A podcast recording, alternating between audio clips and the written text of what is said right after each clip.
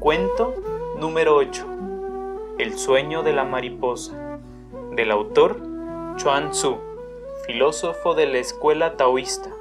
Vivió en el siglo IV y III antes de Cristo. De su obra, que abunda en alegorías y anécdotas, solo nos quedan 33 capítulos.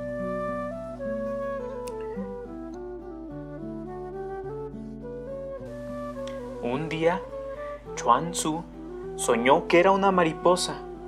Al despertar, ignoraba si era Chuan Tzu que había soñado que era una mariposa o si era una mariposa y estaba soñando que era Chuan Tzu.